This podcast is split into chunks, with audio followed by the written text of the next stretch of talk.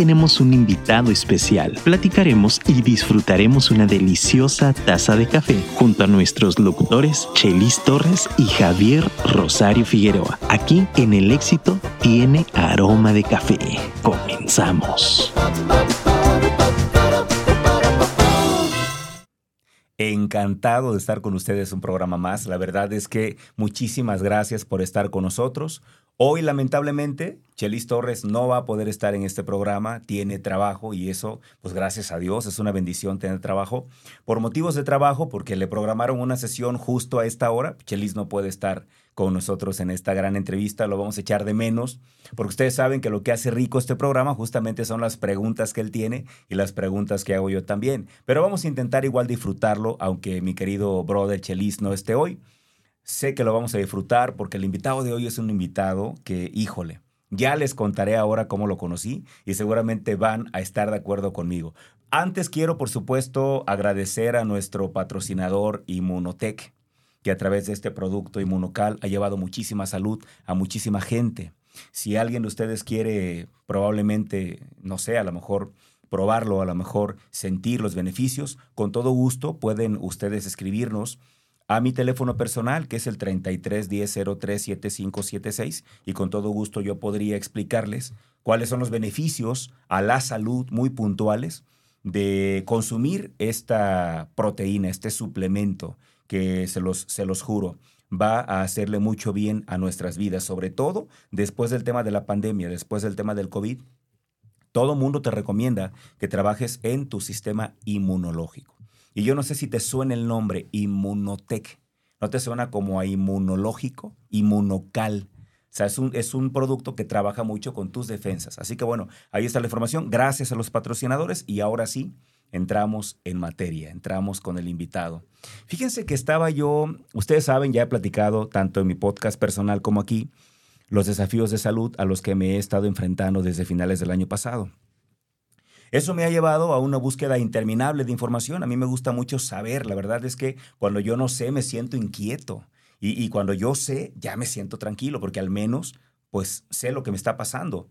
Y yo estaba buscando a principios de año, estaba buscando información que me ayudara a entender, yo quería reforzar como, como estas nuevas creencias que yo, que yo tenía. Entre ellos, pues me aventé Cerebro de Pan, que era un libro que tenía mucho tiempo guardado, pero no tenía miedo. Dije, no, si lo leo, capaz que ya no voy a querer comer pan. Y cuando ya me vi en la obligación de dejar de comer pan, pues ya lo leí y ya reforcé muchas cosas. Pero también estaba yo tratando de entender si el tema de cuidar mi salud tenía que ver también con un tema de liderazgo. Y yo dije, ¿esto tendrá que ver con algún tema de liderarme a mí mismo? Y se me ocurrió un día en la tarde buscar qué había de autoliderazgo en, en, Spotify, que es mi red favorita para explorar, y que le pongo autoliderazgo. Y que aparece un episodio que se llamaba así, autoliderazgo. Y que me sorprende porque decía que era de Afirma Radio. Sí, sí, sí, lo reconozco y me disculpo por ello. No había escuchado nada yo de él. Cuando le pongo play, empiezo a escuchar. El primer boom en mi cabeza fue escuchar que tenía una sección que decía el momento Maxwell. Ustedes saben, y si alguien no lo sabe, les comento, yo crecí con los libros de John C. Maxwell y también crecí con el sistema de Kobe. Ustedes saben que yo he promulgado en todos lados la forma de, de ver el liderazgo de John C. Maxwell y la forma o el tema de los hábitos de Stephen Covey. Yo crecí con ellos, sinceramente, y voy a ser muy claro, ustedes saben que yo crezco con ellos por la por la base cristiana que tienen, porque también es la misma base que yo tengo. Claro que estoy abierto a diferentes tipos de posturas, pero en ese momento me sedujeron muchísimo precisamente por eso. Y, siguen siendo mis, mis, eh, mis autores de cabecera, digamos. Y cuando yo escucho que tiene ese momento Maxwell, dije yo, tengo que escucharlo y empecé a escucharlo. Me fui corriendo al episodio 1 porque normalmente ahí habla la gente de quién es, ¿no? Dicen, ah, mira, episodio 1, soy fulano y tal, pero no, al hombre se le ocurre hablar de lo que era el liderazgo y te da contexto, pero del liderazgo, no de él. Y dije, ¿quién es? Dije, no, pues así como yo lo tengo que conocer, lo tienen que conocer todos. Aquí está. Vamos a conocer su historia, vamos a conocer qué hace, eh, vayan a escuchar su podcast, se llama así, Hablemos de Liderazgo. Ahorita va a platicarles él un poquito más de eso, pero yo ya me callo porque quiero que hable el invitado. Mi querido Rafa Oropesa, ¿cómo estás? Hola, Javier, muy bien, muchas gracias. No, pues gracias por la presentación y qué padre estar aquí con ustedes, contigo ahorita. Sí, hombre, Chelis no va a poder estar hoy. Pero oye, a ver, eh, se trata de tu historia. A mí me encantaría que nos contaras, ¿eres tapatío para empezar? Soy de aquí de Guadalajara, nacido en Guadalajara, En Jalisco, Guadalajara. Así es. La pregunta que dice Chelis siempre, ¿de la calzada para allá o de la calzada para acá? es una pregunta. De la calzada para acá. ok, ok, Sí, ah, sí, sí. bueno. Y, y voy a complementar lo que Chelis dice, entonces eres fresa. Eh, algunos piensan que tengo facha de fresa, Más- pero más- no, soy. Trato de ser manso y humilde de Mira, corazón. yo siento que tú, a mí, ¿sabes qué me decían mis amigos? Que era gansito. ¿Ya sabes por qué, no? ¿Eres gansito? Yo creo que sí. más o menos, sí, sí, sí. Oye, eh, ¿en, en qué colonia más o menos? Bueno, yo, yo crecí en la colonia Jardines de la Cruz, eh, ahí donde están las islas. Ahí viví prácticamente toda mi infancia. Perfecto.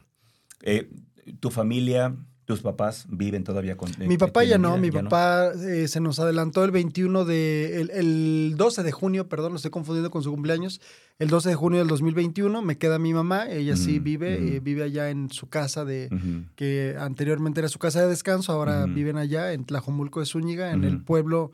Santa Cruz del Valle. Ok.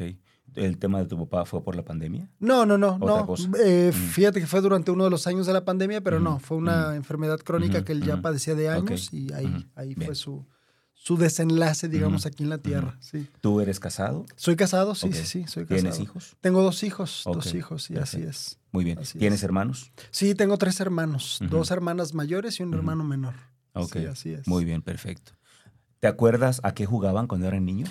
Sí, sí, sí, claro, pues ahí en la colonia siempre era el fútbol y, y con las dos piedras en la calle. Ujú, Ándale. en- de porterías. sí, sí, el sí. famoso chichilegua, el famoso, Ajá. este, estos juegos, ¿no? Que hoy ya no se juegan. Ya no se juegan. El, el trompo, el yoyo, Sí, las sí, canicas, todo eso. Éramos eh, guerreros en ese sentido. Era una colonia con muchas historias, esa de la. Jardines de la. Cruz y Residencia La. Cruz, Jardines del Sur, Isla Raza, todo aquello es una colonia de muchas pues, pandillitas Ujú. de, de- fútbol y todo eso. Muy padre, una infancia muy bonita. Órale. Sí. Hoy tienes cara de que fuiste niño bien portado, pero dinos, ¿sí eras bien portado no, o eras vago? no, eres, está ¿Eras engañoso ese asunto, era vago, era vago. ¿Sí? Sí, sí, era vago. sí. de, de, de dolores de cabeza tu No, mamá. y- eh, normal, normal. ¿No? ¿No? porque hoy ya Ajá. en mi, en mi labor docente he visto Ajá. otros casos y digo, híjole, Yo nada que yo ver. me, consi- me consideraba algo Ajá. serio, pero ya he visto No. otros casos y digo, no. Que no, sí no. son serios. Sí, sí, sí. Órale. No, era vago normal. Ok. vago Eh, ¿Tu, normal. tu mamá era de las que pegaban? Porque antes nos pegaban. Digo, ya es algo Sí, impensable. lo normal también, lo Mm. normal. Chanclacito, Y- y sí, así. sí, sí, el- Mm. la, la chanclaterapia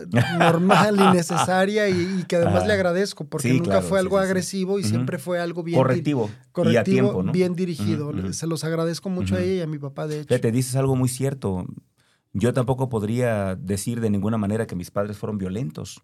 Siento que cada correctivo fue en el momento Así oportuno y por una causa por demás Así justificada, es, ¿no? Así es, Ok. así es. ¿Creces en un hogar católico? Sí, en un hogar, en un hogar católico, sí, así es. De hecho, íbamos a la iglesia que está ahí en, en una avenida que se llama Francisco eh, Vázquez Coronado, que la, iglesia se llama Getsemaní, con el pastor, con el padre o el sacerdote. Paco, muy famoso en esa zona. Crezco en una formación católica, así es. Ok. ¿Y eh, qué hiciste? ¿Primera comunión hiciste? Fíjate que no, nunca hice mi Ujú. primera comunión. De Ujú. hecho, crecí, y ahorita tal vez en parte del relato te voy a explicar Ujú. un poquito de eso. Crecí con esa un poco angustia, ¿no? De que no había cumplido ese sacramento de la primera comunión. Ya tenía yo 14 años y era algo que me preocupaba mucho, porque eso generalmente sabes que se hace cuando estás más pequeño, Sí, ¿no? Antes, antes de lo- en ese tiempo Esa- era muy niño. Sí, sí, sí. Entonces, a los 15 años sucede algo en mi vida respecto a mi sistema de creencias y bueno, ya entonces ahorita es nos que contarás. Ahorita nos contarás. cambia un poco, pero sí este, crezco en un hogar católico con enseñanzas de la iglesia católica, sí. ¿Qué tanto llegaste a jugar fútbol? ¿Llegaste a algún equipo? Sí, fíjate que yo llegué incluso a primera fuerza en Chivas. Yo llegué a jugar con dos jugadores que llegaron a primera división. El ¿Le Tilón. vas a las chivas todavía? No, no, no, no. Yo soy, Gracias am- a Dios. soy americanista ¿En de serio? hueso colorado. Sí, sí, sí. Hermano, con razón. Sí, Sa- sí, Oye, saludos a los chivermanos. sí, por cierto. ¿eh? Por Sí, cierto. sí, sí. No, no, soy americanista, pero bueno, al, al vivir en Guadalajara, pues Sí, era. sí, sí, sí. Viviendo ahí en Jardines de la Cruz, pues el, el viaje a, a Verde Valle, que hoy es en el carro llegas rápido, pero en aquel tiempo era realmente un, un, un- un desafío poder llegar hasta allá. Yo llegué hasta como lo que le llaman no reservas. Antes de eso, a mis 17 Ujú. años, 16, me tocó jugar con dos jugadores que llegaron a primera división. Uno de ellos, el Tilón Chávez, Órale. que jugó en Chivas profesional, sí, claro. y con el Gaby García, que también El Gaby, jugó claro, en, sí, sí, sí, en- sí. en Chivas también. Un saludo para ellos. Me tocó coincidir ¿Tú eras con de esa ellos. generación? Yo era de esa generación, sí, sí, sí. Órale. Sí, ahí, ahí jugué. Digo, fue lo más, lo más, este... ¿Y por qué dejaste? ¿Por qué dejaste de...? Fíjate que hoy, hoy pienso, digo, es un tema bien interesante este del, del, del- no te voy a decir el famoso, el famoso pretexto de me, Me lastimé la la rodilla. ¿no? No, no fue el caso. Yo creo que hoy, eh, al igual que siempre ha sido así, la disciplina, la constancia y también un poco, sin que suene a reclamo ni a reproche ni mucho menos, porque yo sé que quienes lo han hecho sin este empujón, pero, por ejemplo, sí vi algunos de esa generación que los padres estaban como muy presentes en, en la di- en su disciplina, en su formación y en su sueño por el fútbol. En mi caso, no. En mi caso fue algo muy... Aunque mi papá sí llegó un poquito más arriba que yo en fútbol, él sí jugó en reservas del Ok, América. Ok. Él, él es de la Ciudad de México. Él jugó con el papá de Sague, de hecho. Ok. Este, él jugó en el Estadio Jalisco, en el. Atlante. O sea, él sí jugó más a un nivel más alto pues él estaba, era un hombre ocupado, un hombre de trabajo, así de que no, no era ese papá que lleva a su hijo hoy, como por ejemplo yo, Que que lo llevo a, mis hijos a todos sus entrenamientos. En mi tiempo era vete con los amigos en el camión a Verde. Valle, y si no tenías dinero para el camión, no ibas. Entonces yo creo que faltó esa parte, nada más, porque realmente creo que, eh, vamos, el fútbol me gustaba mucho. Y, ¿Tú tenías el sueño de ser futbolista? En un tiempo, en un tiempo sí, en un tiempo sí, como cualquier otro niño, y creo que tenía buen nivel. O sea, jugué. O No, si llegaste ahí, seguramente. Sí, sí, jugaba bien, era, era goleador, me gustaba. Eras delantero. Sí, sobre todo me gusta, me gusta mucho el fútbol, me gusta mucho el fútbol. Entonces siempre me destaqué en todos lados donde jugué, incluso ya veterano. Me, digo, no, no, no quiero ser así como que presuntuoso en ese sentido, no, simplemente me gustaba el fútbol. Era, es, es un deporte que he disfrutado siempre.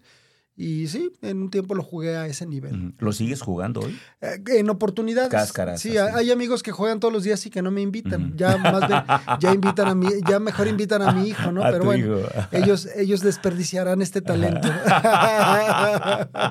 Piensan, piensan que ya no puedo, pero bueno, déjenlos. Ah, un amigo de esos está aquí cerca. eh, muy cerca, aquí del, del otro, del, otro, del otro lado del vidrio.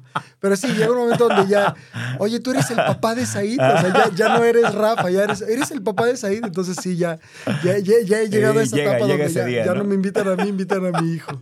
Oye, Sí. ¿te acuerdas en ese tiempo, cuando, cuando estabas en este tiempo de, de ser futbolista y que, y que lamentablemente no pudiste?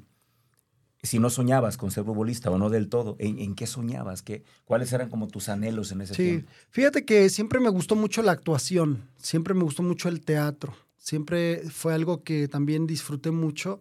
Desde muy pequeño, digo, yo, yo crecí con esta generación de las telenovelas de los ochentas, ¿no? Con mi mamá y mis hermanas viendo todas aquellas historias. Entonces, eh, en aquel momento, si tú te acuerdas, Televisa nos bombardeaba con cualquier cantidad de programas. Sí. Entonces, tú tenías ahí tus referentes.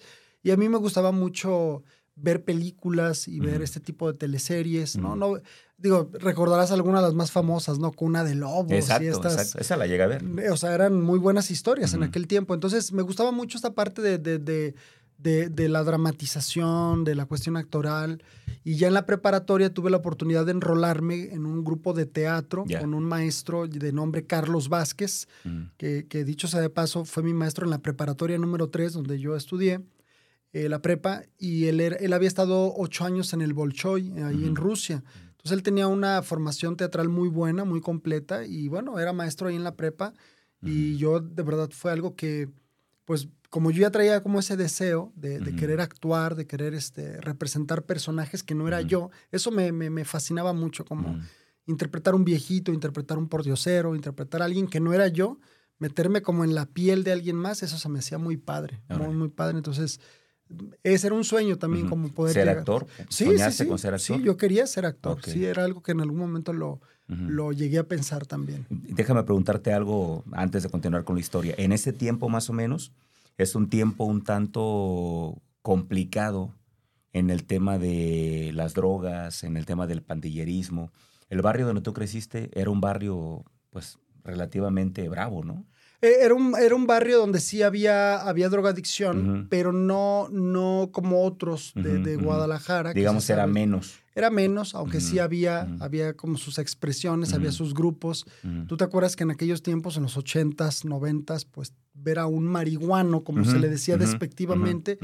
Era decir, mira, ahí va un marihuano, ¿no? O sea, era como la excepción. Estaban como muy identificados. Exactamente, exactamente. Entonces, ahí en esa colonia donde yo vivía, en Jardines de la Cruz, había un grupito y sabíamos quiénes eran. De hecho, al lado de mi casa había uno que era de todos el más, pero también era el más tranquilo. O sea, no era una cuestión ni siquiera, este, vamos, no, nunca fue algo peligroso. Nunca te sentiste presionado ni nada. Ah, Yo no, yo, yo vi otros y gente muy cercana a mí que sí, y que de hecho claudicaron en ese sentido, ¿no? Que sí, que sí cayeron en drogas, yo no. O sea, nunca. yo no, no, no, este, nunca me vi presionado en ese sentido por ese Ujú. círculo. Ya. Es bien importante decir que ya cuando entras a la secundaria, a la prepa, es bien importante de quién te rodeas. Y si ellos tienen esta tendencia, seguramente tú vas a ir Te por ese ir lado. allá. El grupo de amigos que yo tuve eran muy fresas, eran amigos muy tranquilos. Y cuando digo fresas, me refiero incluso Sí, sí, de sí. tranquilos, de hijos de papá, que a lo más que llegaron era el alcoholismo ya en edad de prepa y universidad, pero en secundaria, prepa, drogadicción, gracias a Dios. Qué nunca. bueno, excelente. El tema de la, digo, en aquellos años, para nosotros, yo tengo tu edad, el tema de la pornografía era más complicado encontrarla que hoy. Sí, sí, sí. Que hoy la gente está a un clic de encontrarla, sí, ¿no? sí. Pero en aquel tiempo no, solamente eran revistas o eran Claro. películas. Sí, sí, sí. ¿Tú no tuviste ese tema tampoco? Fíjate- ¿Lograste, ¿Lograste salvarlo? Fíjate que es bien interesante esto porque la pornografía, por ejemplo, yo hoy tengo una conferencia sobre pornografía, que de hecho la he compartido en campamentos y la he compartido en diferentes lugares, colegios y eso, ¿no? Eh, causas y efectos, e incluso este, científicos, o sea, lo que le sucede al cuerpo en la pornografía.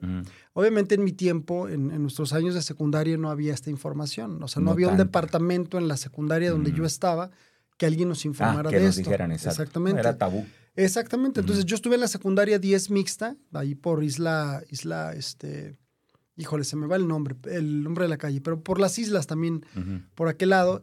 Y esta secundaria tenía en la parte de atrás una cancha de fútbol de tierra que le habían quitado un barrote y por ahí se podían ir como, como, como, como los indocumentados corren por el desierto, así corríamos los que nos la pinteábamos. Y había un compañero que él era el que traía revistas pornográficas. Siempre hay como un tráfico de. en- Siempre hay alguien, ¿no? También, sí. Y resulta que su papá era un empleado de alguna empresa, se iba muy temprano, regresaba muy tarde, entonces él decía, en mi casa podemos verlas. Ver. Pero ya no solamente se dio cuenta que tenía revistas, después le encontró a su papá también películas, Videos. aquel video VHS, VHS, beta, beta, todo eso, y tenía cantidades, ¿no? Entonces, esa fue como la primer, el primer contacto, digamos, que yo tuve, y esto en mis conferencias yo lo platico, ¿no? Yo mi primer contacto fue a los 12, 13 Ujú, años. Mi primer contacto con la pornografía, primero una revista, Sí. una imagen estática y después con una película. Es que en ese tiempo ese es el pro- era el promedio, más o menos. Así O- es. Hoy creo que es antes. Pero en, en aquel tiempo más o menos era esa. Sí. Yo también tuve mi encuentro más o menos en ese tiempo. Exactamente. Así es de que mi, mi primer encuentro con este tipo de imágenes chocantes fue precisamente en, en secundaria, a los 12, Ujú. 13 años, con este compañero Exacto. en su casa Exacto. de una manera clandestina. Sí. Así es de que te imaginas, ¿no? Hoy el primer contacto que un niño puede tener con esto puede ser incluso a los cuatro años. Sí, hombre, es increíble, ¿no? Tremendo. Pero ¿te quedaste ahí atrapado? No, fíjate que gracias a Dios, eh, no, no, no, eh, fue, y de verdad menciono a Dios porque al final de cuentas, eh, algo que siempre digo es, si hay algo bueno en mí es gracias a Dios, Mm, y si ves algo malo en mí, siempre soy yo, ¿no? Entonces, gracias a Dios eh, fue que, pues bueno, seguramente tuve ese contacto. No recuerdo haberme quedado anclado, enganchado o, o- o- con una adicción, como hoy se conoce, adicción a la pornografía. No, no lo recuerdo. Lo recuerdo como eventos aislados, como eventos, como, como eventos esporádicos, donde incluso llegó un momento donde tuve la fortaleza eh, mental o la fuerza de voluntad de decir, yo ya no voy, porque era muy seguido, por lo menos una vez por semana daban Todos esta corrida para irse y se iban un puño, nos íbamos. Yo llegaría a participar dos o tres veces, pero algunos sí era como casi como muy clase de. ¿no? Yo llegué a un momento donde dije no. Entonces, eh, no, no, no recuerdo haberme quedado, te digo, así como enganchado. Ahí, ahí, no, no, no recuerdo haber tenido ese problema. Qué bueno. Ahora, platicas que algo pasó contigo cuando estabas por cumplir 15 años Sí. o cuando cumpliste 15 años, que te hizo replantear tus creencias, ¿no? Sí, así es. así Platícanos es. qué pasó. Pues mira, eh, siempre cuando me piden hablar de mí, yo digo, bueno, realmente no hay tanto que contar, tan maravilloso, pero esto sí bueno, es es- muy... eso crees tú, pero sí. Eh, Eso pienso yo. Pero esto que voy a contar sí es muy, muy, muy relevante porque en aquel entonces yo tenía 14 años y tú recordarás que fue la primera ocasión donde entran en guerra Irak con. Estados Unidos. Claro, sí, sí, sí. Y hubo algunas imágenes en la televisión donde incluso el presidente de Irak en aquel entonces, Saddam Hussein, Saddam Hussein. derrama petróleos y petróleos, litros y litros de petróleo al mar, ¿no? Al Golfo Pérsico. Y esto lo pasaron muchos muchos noticiarios y se veían incluso hasta las gaviotas sacando la Sí, cabeza, hombre, sacudiéndolo Terrible. con, con el petróleo alrededor de ellos. Esto, esto me dolió en el corazón de una forma muy, muy grande. Y, y yo dije, no es posible que si hay un Dios que, que es todopoderoso y que tiene el control sobre el universo, ¿Por qué permite eso? permita esto. Esa era mi lógica, que es la lógica de mucha, mucha gente, gente. ¿no? Porque hay pobreza, porque hay muerte, ta, ta, ta. Entonces, no, la conclusión lógica simplista es, no hay Dios. Entonces yo era como una especie de ateo sin muchos argumentos a los 14 años. Un católico que iba eventualmente a la iglesia, pero más ateo porque pues ahí decidí sacar a Dios. Pero a los 15 años me invitan a un campamento en, en Cuernavaca, Morelos, que era un campamento de un ministerio que se llama Palabra de Vida. Y en este campamento, eh, bueno, me expusieron literalmente a la palabra de Dios. Me hablaron de, de un Dios que me lo presentaron un Dios como Padre, ¿no? Como Padre, un Dios que, que perdona, un Dios que me conoce, un Dios que conoce todo lo bueno y todo lo malo. Y eso para mí fue muy sorprendente, que conoce todo lo bueno y todo lo malo. Y bueno, a los 15 años, eh, un predicador eh, de nombre de Leo Di Gilio, un argentino, dio un mensaje acerca del perdón. Yo en ese momento traía un problema ahí con mi papá, un asunto. Como uno nunca olvida el nombre de las personas que te marcan. ¿no? Exactamente. Mm. De hecho, en mi, en mi programa, en Hablemos de Liderazgo, siempre una de las preguntas recurrentes es, háblame de un líder que te haya marcado, háblame de un líder que... ha- Y porque me gusta honrar a esas personas, ¿no? Entonces yo creo que Leo es uno de ellos.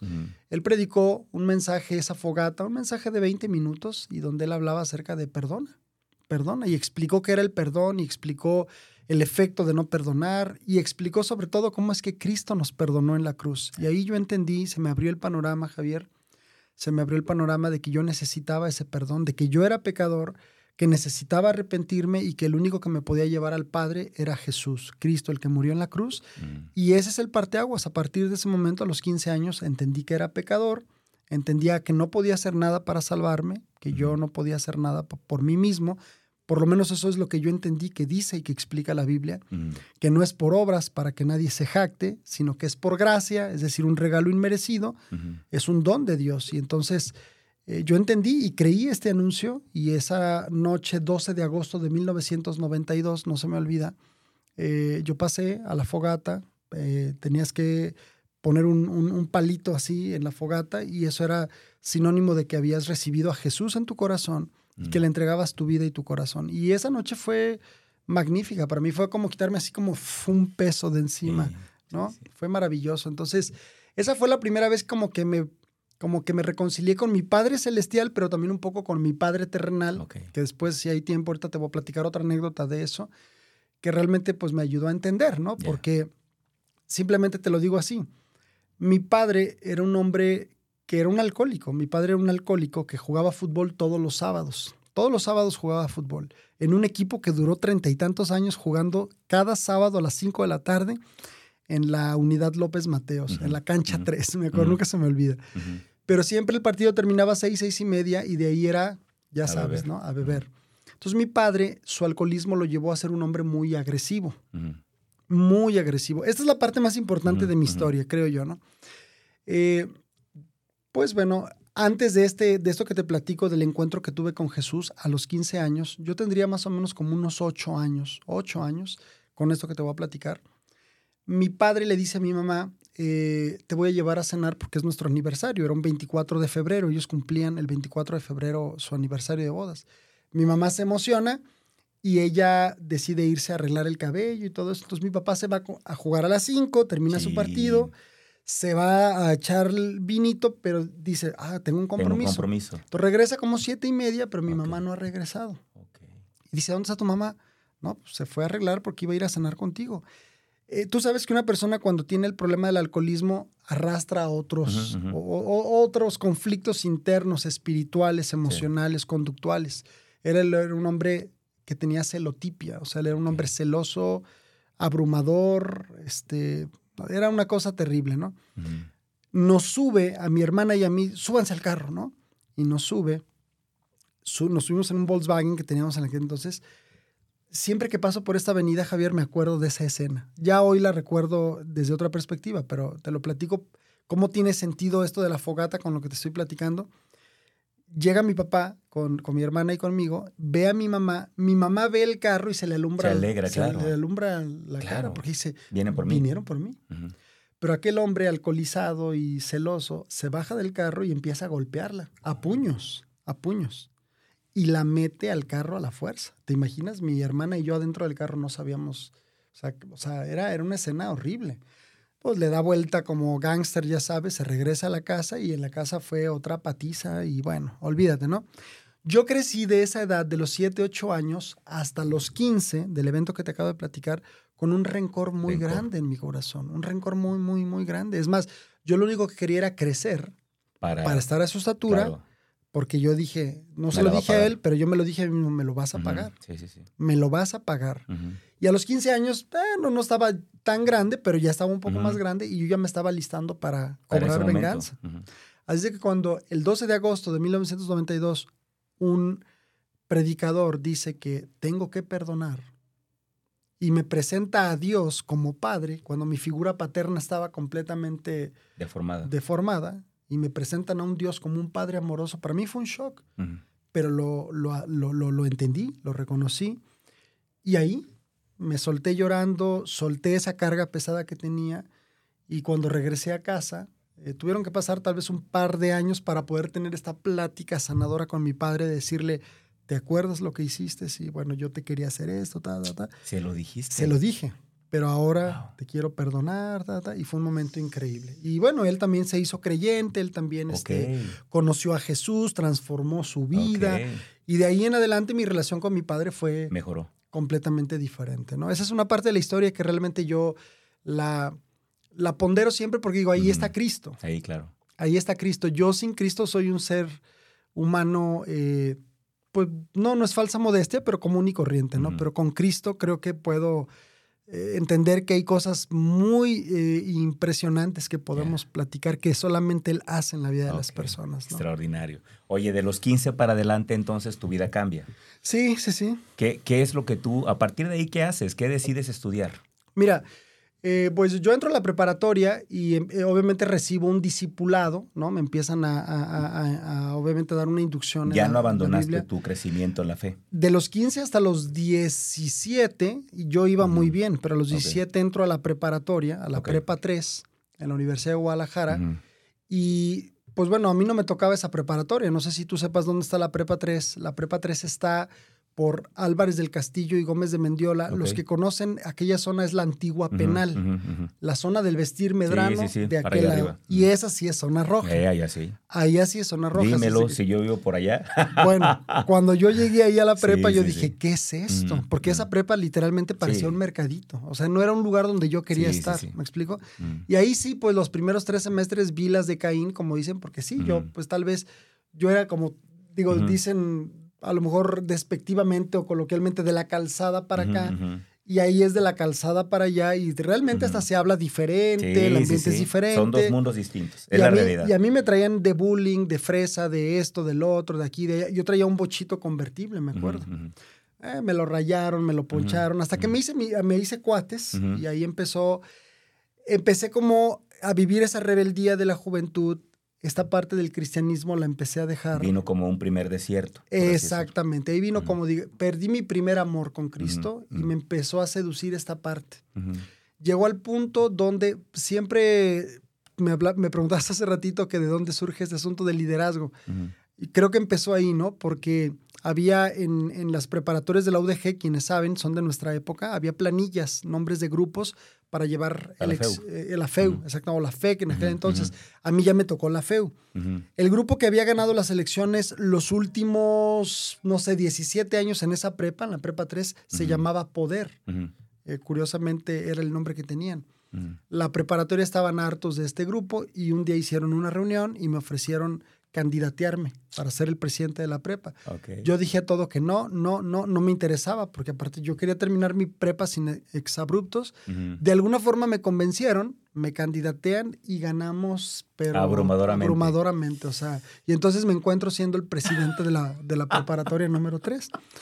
La prepa 3, para que te des una idea, es una prepa donde han surgido los presidentes de, de, la FEU. Por ejemplo, José Alberto Castellanos, que ahora es este es director deportivo, presidente de, los, de los Leones Negros, este Felipe Oseguera, eh, otro que le decían Lucas, varios de ellos, eh, varios, varios de ahí de la Prepa 3, que luego fueron a la FEU y algunos han estado incluso hasta, este, bueno, por aquí se me, van, se me van algunos nombres, pero varios de ellos ahorita incluso ejercen puestos gubernamentales, ¿no? Esa era a lo mejor como mi línea. Todo el mundo pensó que yo iba a ir por ahí. No, este va a ser diputado o va a ser algún líder es, sindical. Es que se creía que quien era líder universitario. Exactamente. Por ahí seguía el, la Así es, así es. Yo, yo pensé, es más, yo llegué a pensarlo. Eh, termino la preparatoria y entonces yo tenía, obviamente, por haber sido presidente de la, de la preparatoria, tenías tú acceso a la universidad que quisieras. O sea, me refiero de la UDG a la carrera que tú quisieras. Te daban un pase, digamos, directo. Hoy no sé si siga siendo así, en aquel momento así era. Y obviamente yo dije, quiero derecho. Yo voy a estudiar derecho, ¿no? Y entrar a derecho a la facultad de derecho no, era, no era fácil, entonces yo iba a entrar a derecho. Pero en ese inter, pues sucede que otra vez, de ese desierto en el cual viví durante ese tiempo de prepa, vuelvo a voltear a ver a mí. A mí ¿Qué te hace voltear a ver? Pues eh, voy a decírtelo así, Javier. Eh, la verdad es que todo este, este fulgor ¿no? de las fiestas, porque al ser presidente de una prepa tienes que organizar torneos, fiestas. Oye, este espérame, detente ahí. ¿Cómo, ¿Cómo, le hacías con las chavas, con las chicas? Porque también ahí como presidente, como líder, sí, así, mira, así, así. Sí, sí, sí. ¿Cómo le hiciste? Bueno, mi esposa lo sabe. Tenía una novia. Yo tenía una novia ahí que la, pues yo en ese momento ya sabes, amor de secundaria de prueba, eh, la quería mucho. Entonces, eso, yo creo que incluso Dios estuvo en control de eso. Te ayudó. Porque yo tenía una novia. y yo era muy leal con esta chica, entonces eso. Eso te ayudó. Y se seguían acercando y todo. No, no, pero, es, que es brutal ahí el pero, ¿eh? pero eso me ayudó mucho, ¿no? Porque sí, varios de mis compañeros a mi alrededor eh, tuvieron relaciones sexuales a diestra y siniestra, incluso, bueno, para que entro en detalles, ¿no? Sí, sí, no, pues Situaciones en paseos. E-, era aquella época donde las prepas hacían sus paseos al club de la UDG. Así de que el club de la UDG era como el motel más grande de. o sea, era una cuestión de, muchas situaciones de ese tipo, ¿no? Gracias a Dios, y lo digo no con una, un falso orgullo, ni mucho menos, libré esta parte. Yo me mantuve en esta relación una relación muy sana con una muchacha de su casa, no me vi expuesto a esto y eso me ayudó, me ayudó. Sí experimenté el alcoholismo, sí experimenté, fumaba, tomaba, nunca drogas. Ok. Nunca drogas, eh, me preguntabas hace ratito también de esto, tal vez por los efectos que vi muy cercanos cuando chico o incluso ahí mismo, ¿no? Tal vez tuve como la sapiencia en ese momento de no, no decir que sí a las invitaciones que hubo bastantes pero hasta ahí llegó el asunto, ¿no? Entonces ahí, ese tiempo de la prepa pues fue muy, muy fulgurante de muchas cosas así, pero regreso, terminando la prepa, regreso al, digamos, al camino, ¿no? Ok, aún con tu novia. no, es que cuando termino la prepa precisamente eh, vuelvo a una fogata, a un lugar que es otro parteaguas en mi vida que se llama Campamento La Roca. Ok. Que de ese campamento, después, tiempo después, bueno, ese campamento es campamento, es iglesia y es un instituto bíblico, un seminario. Entonces yo tenía ya mi lugar asegurado en la Facultad de Derecho, pero cuando termino la prepa, Dios me llama a, en lugar de entrar a la Facultad de Derecho, entrar al instituto bíblico, al seminario. ¿No te fuiste a Derecho? No me fui a Derecho. De hecho, perdí mi lugar. Perdí mi lugar en la universidad porque te lo conservaban un año. Pero ¿cómo fue ese llamado? Cuéntanos. En otra fogata, en otra fogata, eh, hace, el predicador hace el llamado y dice, te, te invito a que recibas a. Jesús. ¿Cómo vas a esa fogata? ¿Quién te invita? Porque tú andabas medio extraviado. Sí, sí, sí. sí. ¿Cómo, cómo, te, ¿Cómo te enteras de eso? Yo estoy, yo estoy en, en la prepa y siempre yo ando con entre 10, 12, 15, 18 chavos conmigo, siempre, siempre, en diferentes pues eras carros. el líder ahí. Íbamos a un lugar aquí en Guadalajara que se llamaba La Maestranza, no sé si te tocó Sí, ir, un lugar como de toros. Nos encantaba ir los domingos a los toros, al Estadio Jalisco a ver a las chivas, al Tenían Atlas. accesos, ¿verdad? Teníamos accesos, este, y andábamos siempre. Ellos iban a andar donde hubiera fiesta, y como yo representaba fiesta, así es de que se llega ese verano, y mi hermana Sandra, que vive en Estados Unidos, le mando un saludo, me dice, oye, tú eres muy lidercito ahí para traer a todo el mundo allí atrás de ti para las cosas malas. Ella, una cristiana este, consagrada a Dios, dice, ¿por qué no los llevas al campamento La Roca? A ver, invítalos al campamento. Y yo dije, ah, yo, yo, yo así de forma irónica y hasta burlona, y, y- y yo dije, ah, pues va a ser interesante esta fusión de estos, llevármelos a la roca. Dije, órale. les- yo, yo hasta dije, les voy a llevar este, este, para que se entretengan allá, ¿verdad? Y les voy a- De los 18 llegaron a ir nueve, digamos que fueron la mitad, porque cuando les planteé la posibilidad, lo primero que me preguntaron es, ¿iban chavas? Ujú. Y dije, "Uh, a morir, 250 chavos. Pues sí. Sí, iban chavas. Entonces, decidieron ir.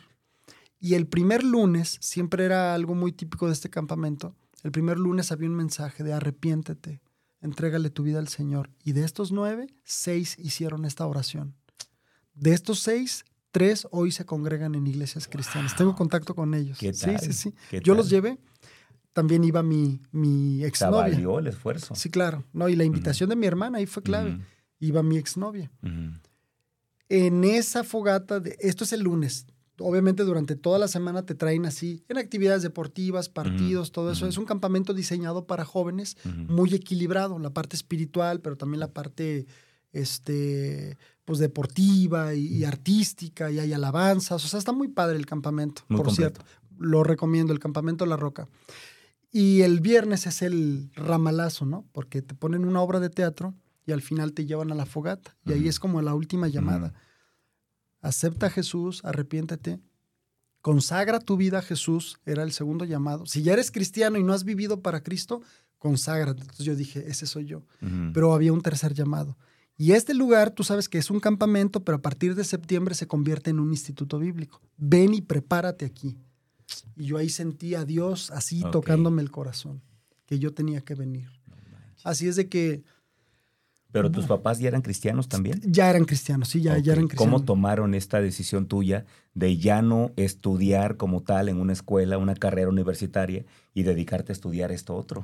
Fíjate que no, eso no lo tomaron mal, más bien como mi Mm. papá tenía un taller de torno, él quería que yo le ayudara. Entonces, él, para él yo irme a un instituto era como irme a un campamento grandote. No entendía él todavía de bien a bien que yo realmente me iba a ir a preparar como... como- ¿Te, te tenías que quedar ahí? Sí, de lunes a viernes. Mm. De hecho, es un... Como es un seminario. Es como un seminario, es un internado, digamos. Entras el lunes a las 4 de la tarde y sales el viernes después de la comida. Más bien un internado, porque en el seminario te quedas todo el Sí, tiempo. te quedas, sí, sí, sí, es un internado. Y ya los fines de semana haces labor ministerial en la iglesia que te asignen o en la iglesia en la que te estás congregando. Así es de que mis papás realmente no fueron un obstáculo, al contrario, fueron un apoyo. Y sobre la marcha, cuando fueron viendo que yo ya estaba aprendiendo cosas de la Biblia y que ya podía yo preparar sermones, dar un estudio, este, un estudio bíblico, mi papá se convirtió en mi fan número uno. Mi papá fue Wow. alguien, bueno, extraño Ujú. mucho esta parte de él, Ujú. cómo- ver su, su transformación, cómo Dios cambió su corazón en ese sentido. Pero Ujú. Sí, cuando todos mis cuates de la prepa saben que no voy a ir a derecho y me voy a ir a un instituto bíblico, dijeron, este cuate está bien, perdimos, bien loco. lo sí, perdimos, lo sí. perdimos, sí, sí. Le Esos lavaron el amigos, coco. esos amigos se fueron, exactamente. Salvo los que tres que te digo, que después Dios los volvió a encontrar y hoy se congregan en iglesias cristianas. Órale. Sí, sí, sí. Qué bonito. Sí, una historia ¿La padre. historia con tu novia se acaba ahí? Ahí se termina, sí, ahí ¿Por? se termina. Eso es una cuestión bien interesante. Digo, eh, ella me puso, como dicen, por ahí entre la espada y la pared. Mm, Ella, o aquí o yo. Pues ella me dijo que, que, que, bueno, yo le dije, si quieres tú continuar conmigo, pues acércate a Dios. Y ella me dijo, bueno, ¿y por qué no te acercas tú a Dios a mi manera, en su religión? Y ella es una, había un conflicto de intereses. Le dije, bueno, no, no voy a luchar con eso, simplemente voy a seguir a Dios donde siento que me está llamando. Y eso fue lo que hice, ¿no? Entonces, este, ahí terminó todo. Sí, sí, sí. Bien. ¿Cuánto tiempo estuviste ahí en ese instituto? Tres años, tres, Tres años. años. sí, del 96 al 99. ¿Es lo que dura la formación ahí? Tres años, ahorita ya ese, ese seminario tiene licenciatura, ya se convirtieron en cuatro. son Y cuatro cuando años. sales de ahí, sales como qué? En aquel momento sales solamente con un título, un diploma que se llama ministro de culto.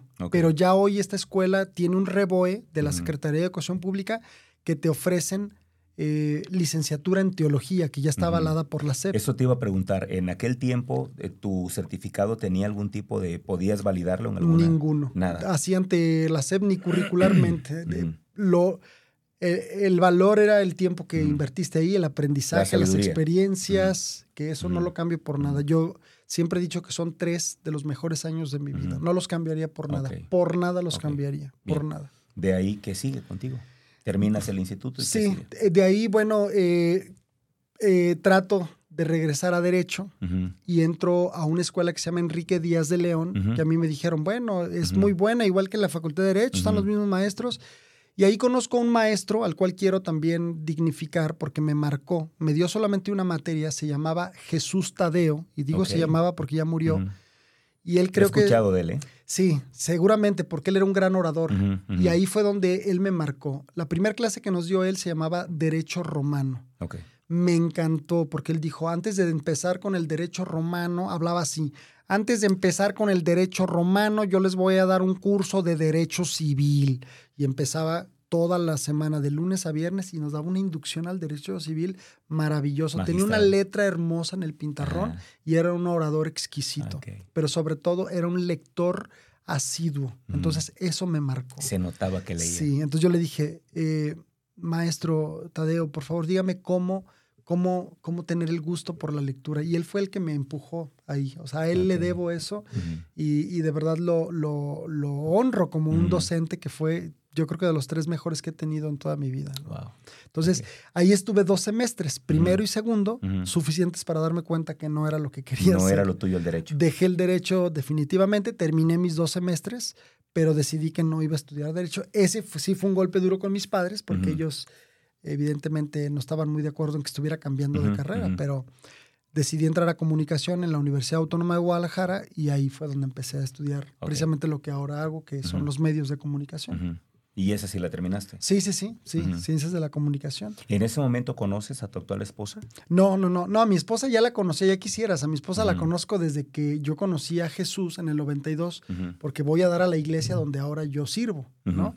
Entonces ahí la conozco, pero nunca pensé que iba a ser mi esposa, ¿no? De hecho, a ella la conozco de la iglesia donde, donde, donde actualmente ¿Cuándo sirvo. es que la ves ya con otros ojos?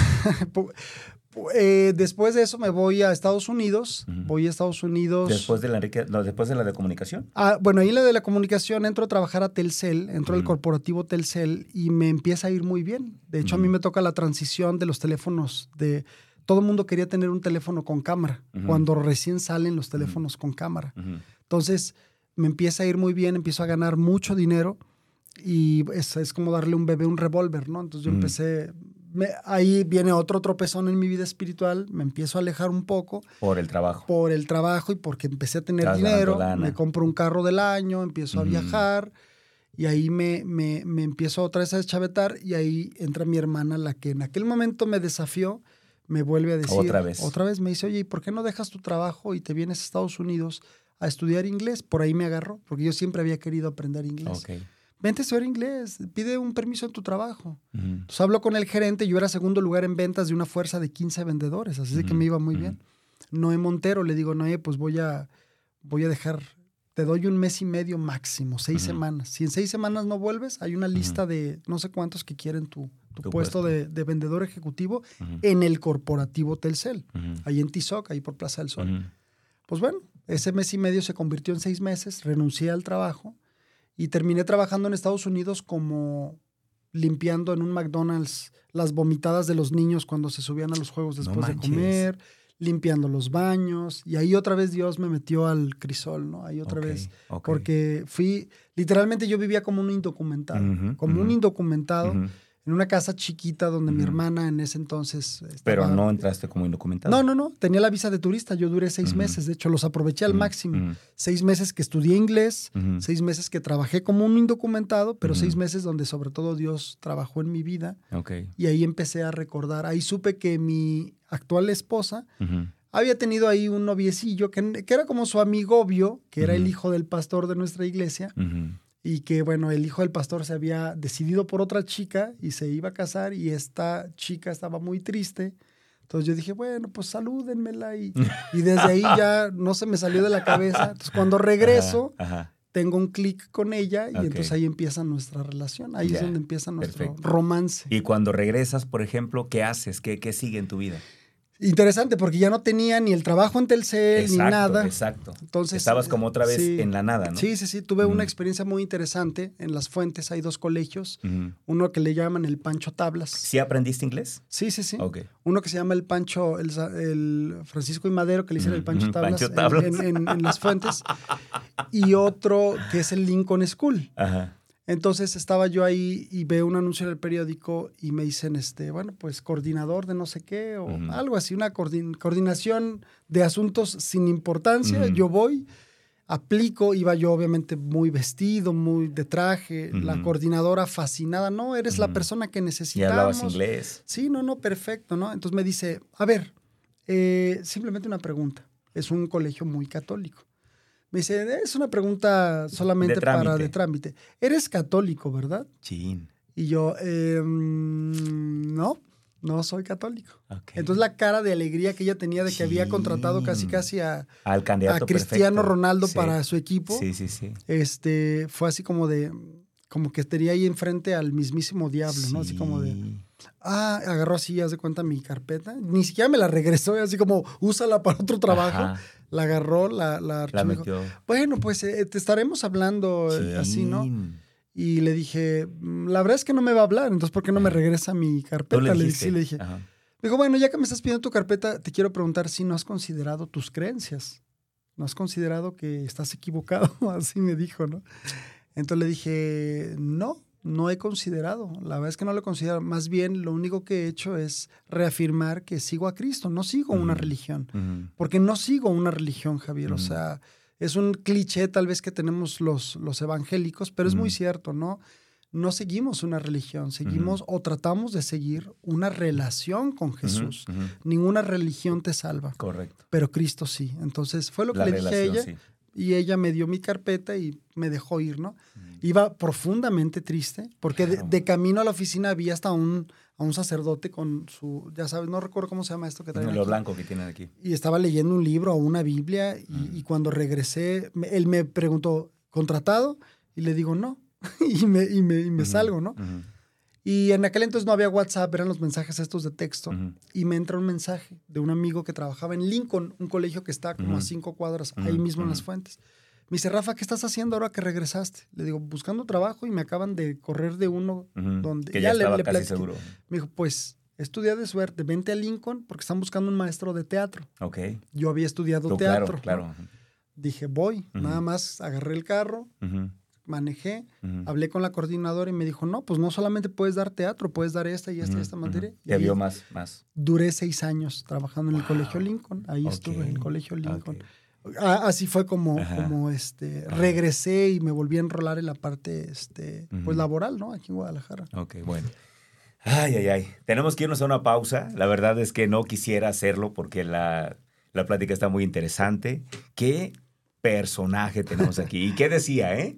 Que no había cosas interesantes. Bueno, vamos a la pausa. Estamos... Eh, en vivo a través de Firma Radio. Esto es El Éxito Tiene Aroma de Café. Rafa Oropés en la casa. Vamos a la pausa y regresamos. Ya estamos de regreso, perdón, perdón, es que la plática en los cortes, un día vamos a sacar, mi querido Luis, todo lo que hablamos en los cortes, ¿no? Espero que no sea nada comprometedor, pero, pero creo que va a ser muy emocionante porque en los cortes como que, como que volvemos a saborear algunas cosas que ya habíamos hablado y como que podemos también entender un poquito más la razón de por qué se comentó eso, ¿no? Pero bueno, continuamos con la historia. La verdad es que no sé si tengan ustedes alguna pregunta o algo que quisieran a lo mejor que Rafa pudiera explicar un poquito más. Mientras tanto, yo voy a pedirle que continúe con la historia, mi querido Rafa. yo creo que ya hay que dar un salto cuántico porque ya el tiempo no nos va a alcanzar. Claro. Así que me encantaría no llegar todavía a tu actualidad, pero sí quizá que me platiques. em, es- estás, nos quedamos en tu momento de escuela, Donde entras a la escuela. Cuando termina esa etapa, ¿qué sigue para ti? ¿En qué momento llegas a algún medio de comunicación o, o en qué momento te enrolas en los micrófonos? Es evidente que tienes habilidad. ¿Cómo, cómo se da esto? A ver, cuéntanos. Bueno, eh, en, en la Universidad Autónoma de Guadalajara, primero estudié en Único, eh, que son dos años, es un, se llama eh, Community College, que es como un, es- la, la carrera sales como profesional asociado, no es una licenciatura.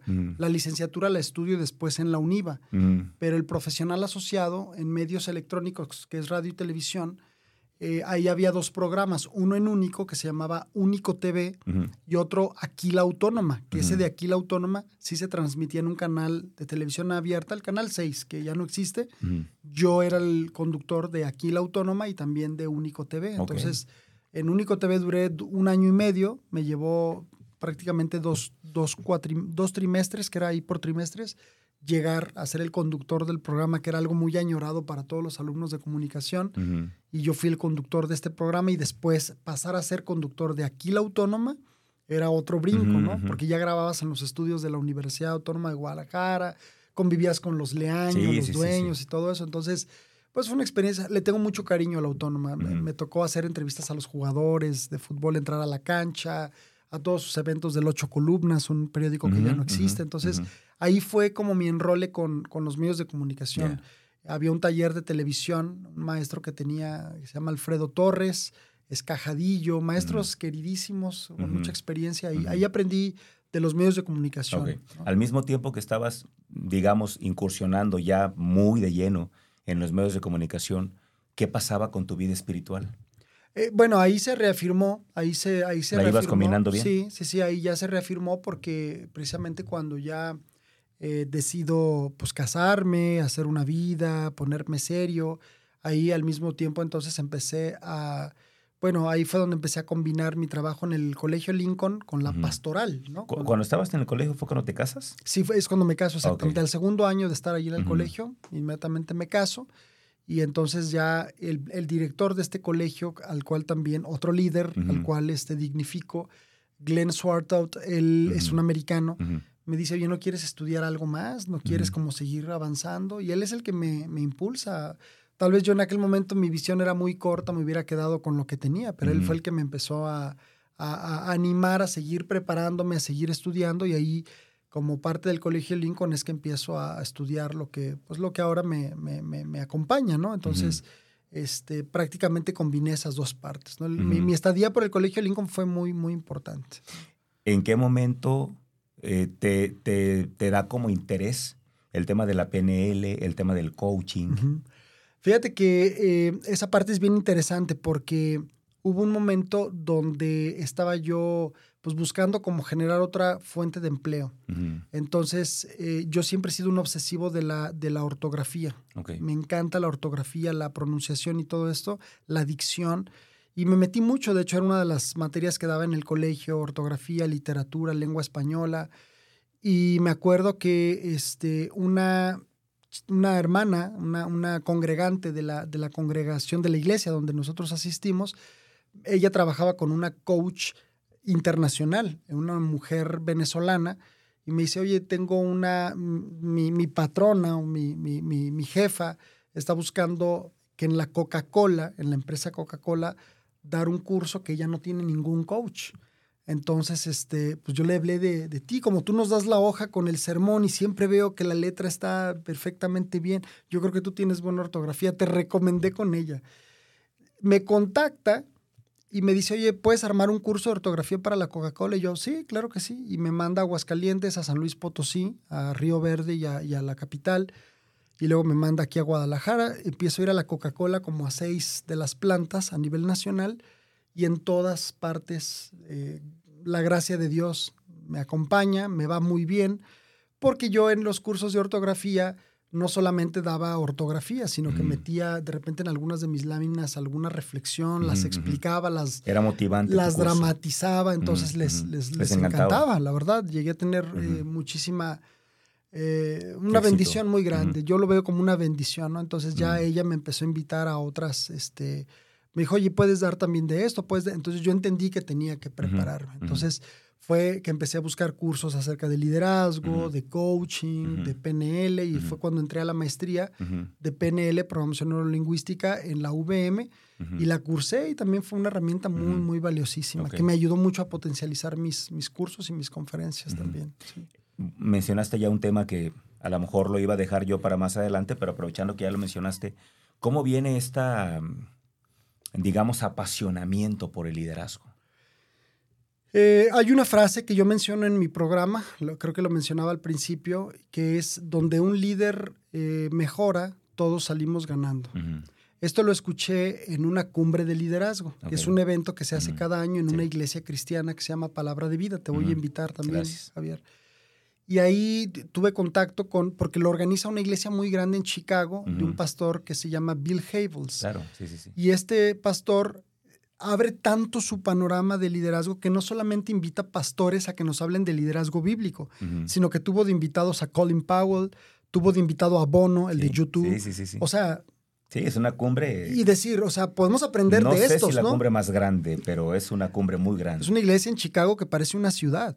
Entonces imagínate, yo escuchando la conferencia de Bono, que no era una conferencia, era una entrevista que le hizo Bill Havels a Bono, y Bono hace una reflexión maravillosa y él dice, ¿dónde estaría Jesús si estuviera hoy aquí en la tierra? ¿Estaría en las iglesias? O sea, y él, él un rockero o un cantante, se, lo está preguntando a los cristianos. Y él dice, yo creo que Jesús estaría entre los enfermos de SIDA, estaría en las cárceles, estaría entre los pobres, o sea, y dice, ahí es donde... Tal como lo hizo. Así es. Y ahí es donde debe de estar la iglesia y ahí es donde debemos estar todos. Entonces yo entendí que el liderazgo era influir en las personas. De hecho, Maxwell después nos lo dice. Su primer ley, la ley del... Bueno, a veces es la ley del tope, pero luego sigue con la ley de la influencia. No hay liderazgo sin influencia. Entonces, si tú quieres influir en las personas, necesitas mejorar tus estándares de liderazgo, ¿no? Ser un mejor líder y ahí es que yo entiendo que tengo que potencializar esa parte y empiezo a buscar todo lo que me ayude a, desarrollarlo, ¿no? Entonces, sí, o sea, busqué herramientas.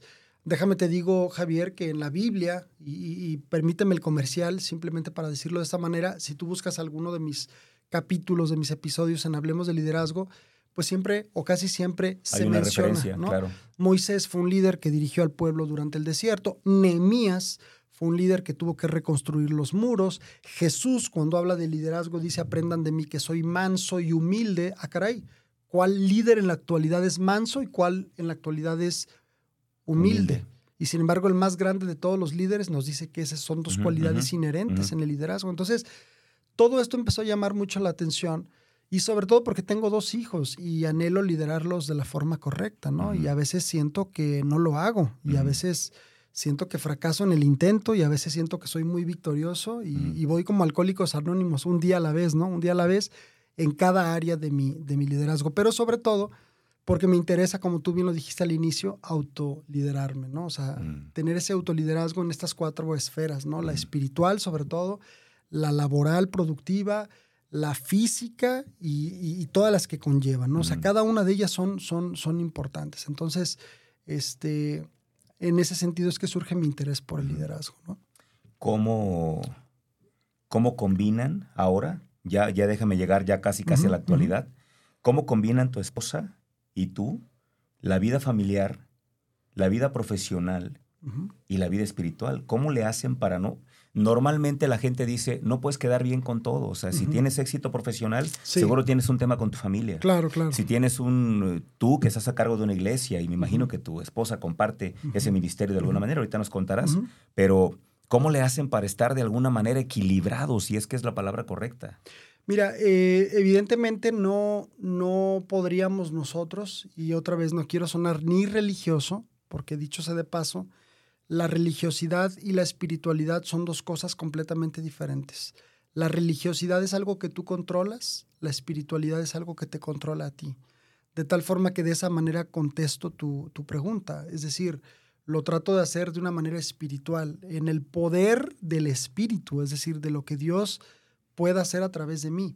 si yo me percibo como alguien que quiero empezar una empresa, por ejemplo, ahorita que lo que me preguntabas, estoy iniciando una empresa, este, también mi labor docente o mi labor formativa como coach, como tallerista o conferencista, y mi labor en la pastoral y mi labor como esposo y padre, que es la más importante, pues humanamente te diría, no puedo. Humanamente no puedo, Javier. Es decir, algunos dirían, no, dedícate a una cosa, porque el que a dos amos sirve, con uno queda mal. Correcto.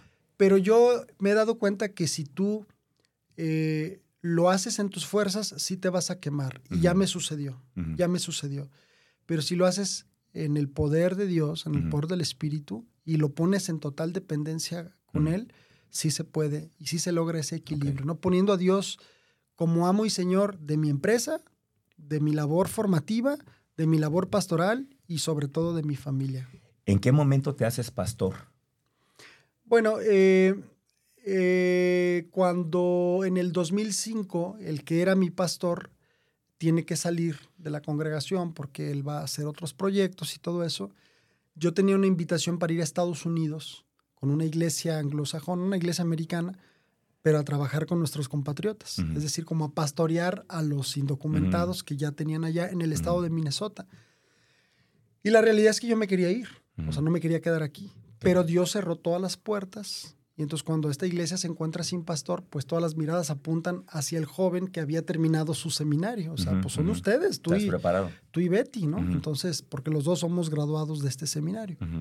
No fue fácil, pero ahí fue ahí lo tomas. Ahí entendimos que, que, era Dios el que nos estaba llamando a servirle. ¿Cómo funciona el tema de que te hagas pastor? Me imagino que no es como la iglesia católica, que acá pues hay una ceremonia de, ¿no?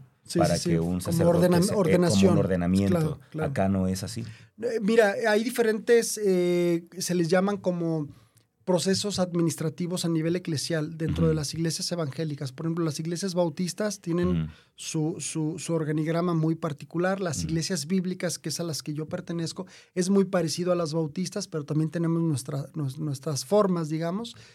Y una de ellas es precisamente, bueno, a través de un consejo o de una mesa directiva que es quien avala. En este caso, hoy ya les llamamos diáconos. Hay un cuerpo de diáconos porque en el Nuevo Testamento de lo que se habla dentro de los oficiales de la iglesia es que unos son pastores, pastor, anciano, obispo o sobrevedor significa lo mismo. La palabra obispo, episcopos en el griego, por eso en, la religión católica se les llama obispos, que es pastor, obispo, sobrevedor y, ah, y, anciano es lo mismo. Y diáconos es otra cosa, es otra función. los diáconos forman un, un consenso, como un consejo, que ellos determinan si esta persona puede ser pastor y pueden ser uno, dos, tres, cuatro o cinco pastores, no tiene que ser uno. En mi caso, ahí donde nosotros empezamos éramos dos pastores, ahorita solamente soy yo, pero eventualmente puede haber otro, pueden haber otros dos, es decir, no está cerrada esta parte, pero es este consejo. Ahora, por ejemplo, ese consejo está formado por los diáconos y yo como pastor, quienes tomaríamos la decisión de nombrar otro pastor u otros diáconos. ¿Tu esposa no es pastora? No, en, nuestra denominación no se les llama pastoras. Yo sé que hay otras denominaciones dentro, sí, incluso que pastorean ellas solas. En cuestión doctrinal, sin entrar en detalles, desde nuestra perspectiva, siendo una iglesia conservadora, no consideramos que haya elementos hermenéuticos, o sea, que sea lo que la Biblia explica, para nombrar pastoras. Sí, pastores. Diaconisas, sí, porque sí lo menciona la Biblia. Pastoras, no. Más bien es la esposa del pastor. Ok, eso es tu, eso es tu, Exactamente. esposa. Sí, así Muy es. Muy bien. Ay, ay, ay. A ver, para ir haciendo como esta curva final, me gustaría que me hablaras de tu actualidad. Hoy en día, porque ya me lo contaste en el corte, pero sí. me gustaría que la gente supiera. Hoy en día, ¿cómo es tu vida? ¿A qué te dedicas hoy en día? Ok, yo reparto mi tiempo entre eh, la labor pastoral, es de la que te hablo, Obviamente que es, es, la parte principal, es a lo que le dedico más tiempo, es lo que, a lo que dedico más mis esfuerzos, ¿no? Somos una congregación que tiene dos, dos ejes centrales. Uno es la fundación de otras iglesias y otro de ellos es la, eh, las misiones transculturales. Entonces, los esfuerzos las estrategias, la planificación y los recursos de tiempo, dinero, esfuerzo van encaminados a estos dos. Plantar otras iglesias alrededor de nosotros en la zona metropolitana. De hecho, tenemos una, una, visión que es plantar una iglesia en cada municipio. Son seis municipios, pero nosotros queremos plantar siete iglesias. Porque ya tenemos un terreno en Santa Lucía, para aquel lado de Nextipac. Entonces vamos a plantar una iglesia en Guadalajara, otra en Tlaquepaque, otra en Tonalá, otra en El Salto. En cada uno de los municipios vamos a plantar una iglesia que a su vez esa iglesia plante otras iglesias. Ahí es donde viene la, la, multiplicación. Como, como, semillas, como incubadoras. Exactamente. Antes se les llamaba iglesias hijas, hoy nosotros hemos decidido llamarles iglesias asociadas. Entonces ahí es donde viene el crecimiento. Ya tenemos tres de las siete. Queremos poner al menos siete, ocho, a ver cuántas Dios nos permite. Queremos mandar misioneros a campo, a diferentes lugares del mundo. Ahorita ya estamos ayudando misioneros que están en Kirguistán o en la India, en países a donde el Evangelio no ha llegado. Eh, esa es mi labor principal. Después, bueno, como conferencista, tallerista, como coach, doy capacitación eh, en diferentes empresas. Eh, abordo temas como inteligencia emocional, como asertividad, la procrastinación, carácter. Trabajo mucho con la parte del carácter. Y bueno, esa es como otra parte en la cual divido mi tiempo. Y actualmente también estoy, eh, bueno, empezando una empresa de alimento para mascotas, Pet Petit, que te llevamos las croquetas hasta la puerta de tu casa. Entonces, es una empresa que está creciendo rápido, gracias a Dios. Ahí vamos, ahí vamos este, echándole ganas. Y esas tres cosas son las que hago. De repente tengo invitaciones de otro tipo, dar clases en un seminario y este tipo de cosas, pero básicamente ahí reparto mis tiempos. Me gustaría saber algunos conceptos que seguramente muchos de nosotros tenemos en la mente, pero yo quisiera saber cómo, qué piensas tú, como Rafa Oropesa, como, como el hombre que ha vivido todo esto que nos ha contado, como el pastor. Me gustaría entender como, como, como cuáles son tus conceptos. Tú puedes dar la respuesta extendida si quieres o puedes hacerla muy corta, como tú quieras, ¿no? Vale. Primero quiero que me digas qué significó el nacimiento de tus hijos en tu vida. Híjole, la prueba más grande del amor de Dios a mi vida. Ante una información, o no sé si información, pero ante una oleada de, pues que no sé cómo llamarle, pero la gente hoy está intentando como presentar mucha evidencia para hacernos creer que Dios no existe pareciera que ahora eh, el cristiano es visto raro, ¿no? Lo normal es que la gente diga, yo soy religioso, pero no cristiano. ¿Estás de acuerdo? Es como, se está como normalizando eso. Ante este escenario, ¿cuál es tu opinión o tu postura? Fíjate que ya no me eh, entretengo en dar argumentos ni siquiera históricos, geográficos o evidencias internas dentro de la Biblia o externas como son las arqueológicas, que todas estas nos dan o nos abonan para mostrar argumentos para la existencia de Dios. Ya no, porque siempre hay contraargumentos. Me baso en un video que vi, que me encantó, que dije, bueno, creo que esto es lo que tenemos que decir, ¿no? Y te lo platico rápido en 30 segundos. Estaba un pastor con una maestra de filosofía atea y le dice, mire, supongamos que usted no cree y yo sí creo. Y dice, y llegamos al final de los tiempos y nos damos cuenta que era cierto lo que usted creía, que Dios no existe. No pasa nada, yo no pierdo nada yo no pierdo nada porque efectivamente yo estaba en un error. Dios no existe, pues yo no creía. Ni modo. Pero si llegamos al final de los tiempos y resulta que Dios sí existe, ahí sí hay un problema para usted, porque yo no perdí nada, si es que es verdad lo que usted dice. Pero si es verdad lo que yo predico, de que Dios sí existe, entonces usted absolutamente lo ha perdido todo. Todo lo que dice la Biblia es verdad. Entonces, bajo ese simple argumento, hasta por lógica nos conviene creer en Dios, ¿estás de acuerdo? O sea, hasta por lógica, ¿no? Entonces, hay muchos argumentos, insisto. Podemos hablar de argumentos de la resurrección de Jesús, podemos hablar de argumentos de los vestigios encontrados del arca de, Noé. Ta, ta, ta, ta, ta. Y siempre podría haber contraargumentos, pero ahí está una prueba muy sencilla, está bien. Tú crees, yo no creo, pero al final de los tiempos alguien va a perder todo o alguien simplemente no perderá nada. Nos conviene creer. ¿no? Para ti qué significa éxito? Para mí el éxito lo define un, hombre llamado John MacArthur y dice que el éxito es hacer la voluntad de Dios. ¿no? El éxito es hacer la voluntad de Dios. Porque la Biblia dice que la voluntad de Dios es buena, es agradable y es perfecta. ¿Y qué es fracaso? Fracaso creo yo que es eh, darle la espalda a Dios y por consecuencia no hacer la voluntad de Dios. Eso creo que cuando el hombre no hace la voluntad de Dios ha fracasado. Así gane todo el dinero del mundo, si no lo hiciste para Dios, habrás fracasado. ¿Qué opinas tú de mindfulness? Eh, ¿Qué opinas de eh, todas estas cosas que hoy están pareciera como de moda? ¿Eso lo puede practicar un cristiano? ¿No lo puede practicar? Hablamos hoy de registros akáshicos, hablamos de constelaciones familiares, hablamos, como te decía, de mindfulness, hablamos de un montón de técnicas que hoy en día pues la gente está tomando, se están haciendo como muy Sí, populares sí, sí. eso es, es observable para un cristiano, es algo que pueden hacer, que podemos hacer o que no podemos hacer. Alguien me preguntaba hoy, precisamente hoy me preguntaban sobre la ley de la atracción. No, Ah, es que la ley, la ley de la ejemplo. atracción, ¿verdad? Eh, mira, gracias a Dios, yo, yo no te puedo hablar de otra cosa que no sea el manual que tengo delante de mí y es la palabra de Dios, ¿no? Y ahí encuentro la sabiduría. Y uno de los autores de la Biblia dice, que es Pablo, dice, todo me es lícito, mas no todo me conviene.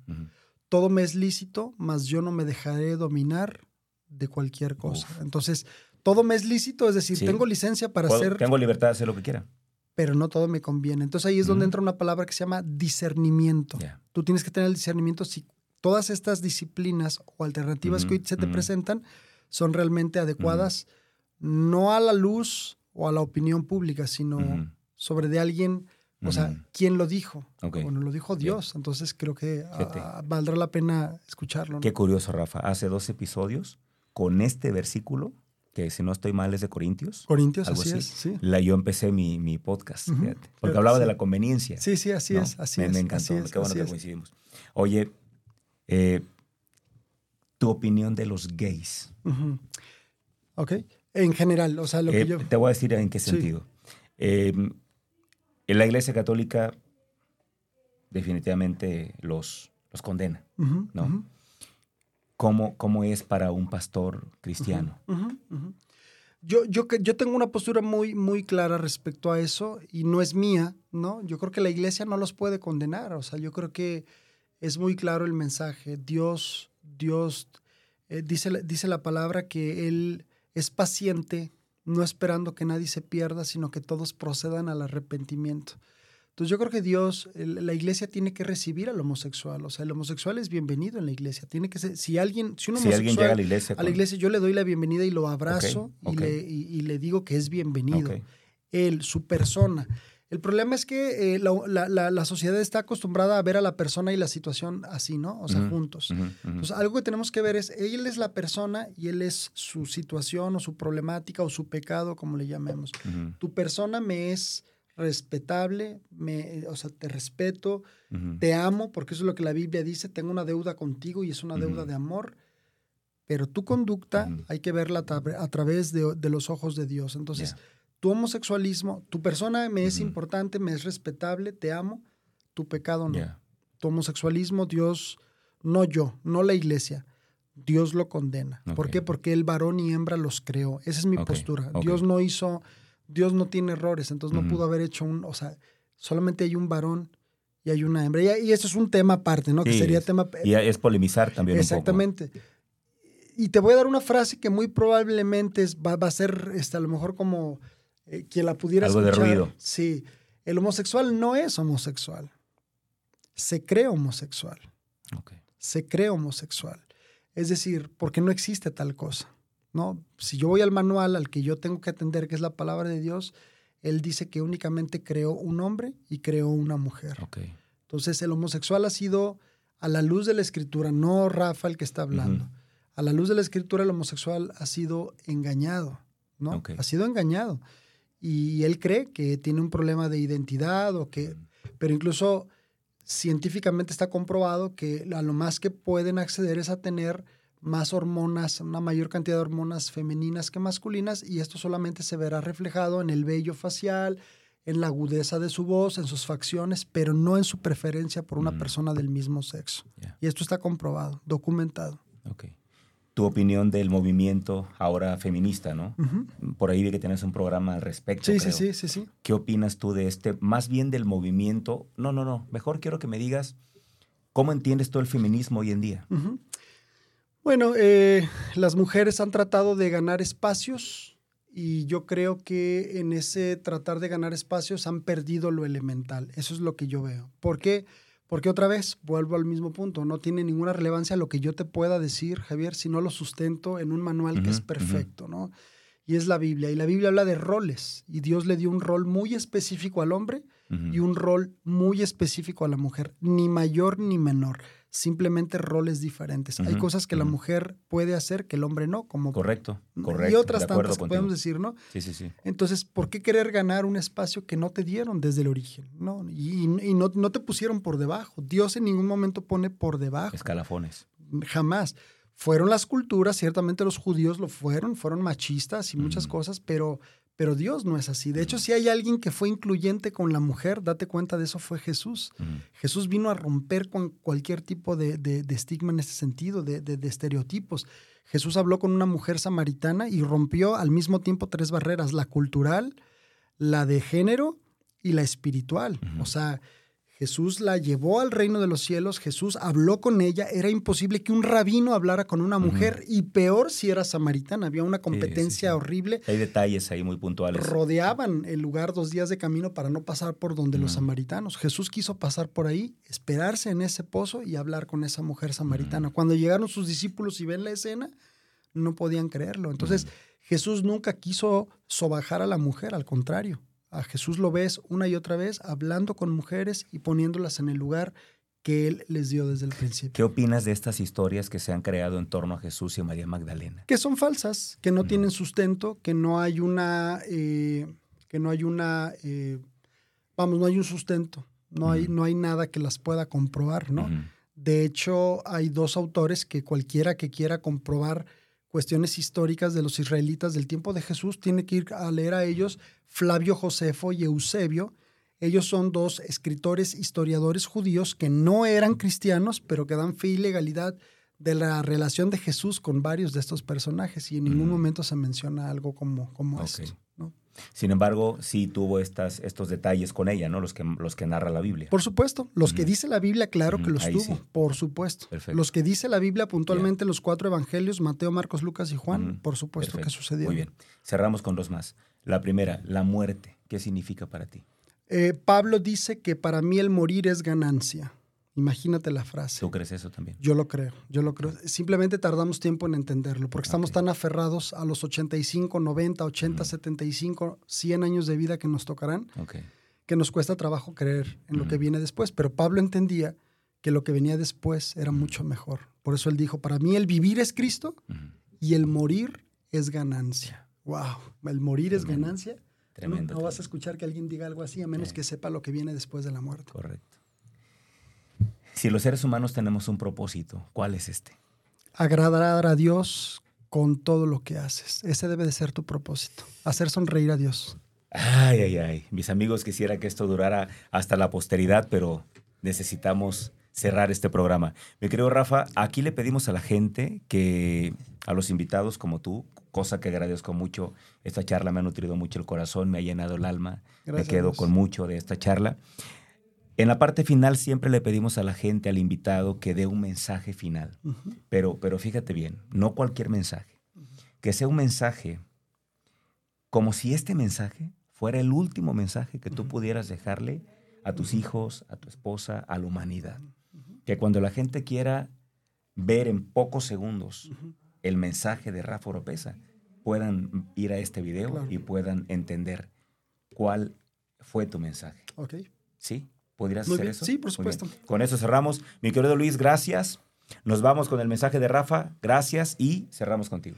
El hombre más sabio sobre la tierra, llamado el rey Salomón, dijo eh, las últimas palabras antes de morir. Él dijo después de poner todas sus experiencias por delante, dijo, el todo del hombre es servir a Dios y agradarle. Así es de que si tú tienes la oportunidad de servir a Dios y agradarle, no lo dudes, hazlo, porque dice la Biblia que de tal manera amó Dios al mundo que dio a su Hijo unigénito para que todo aquel que en él cree no se pierda, mas tenga vida eterna. Busca a Jesús, no importa en la situación en la que te encuentres, no importa lo que hayas hecho, busca a Jesús. Hoy es tiempo.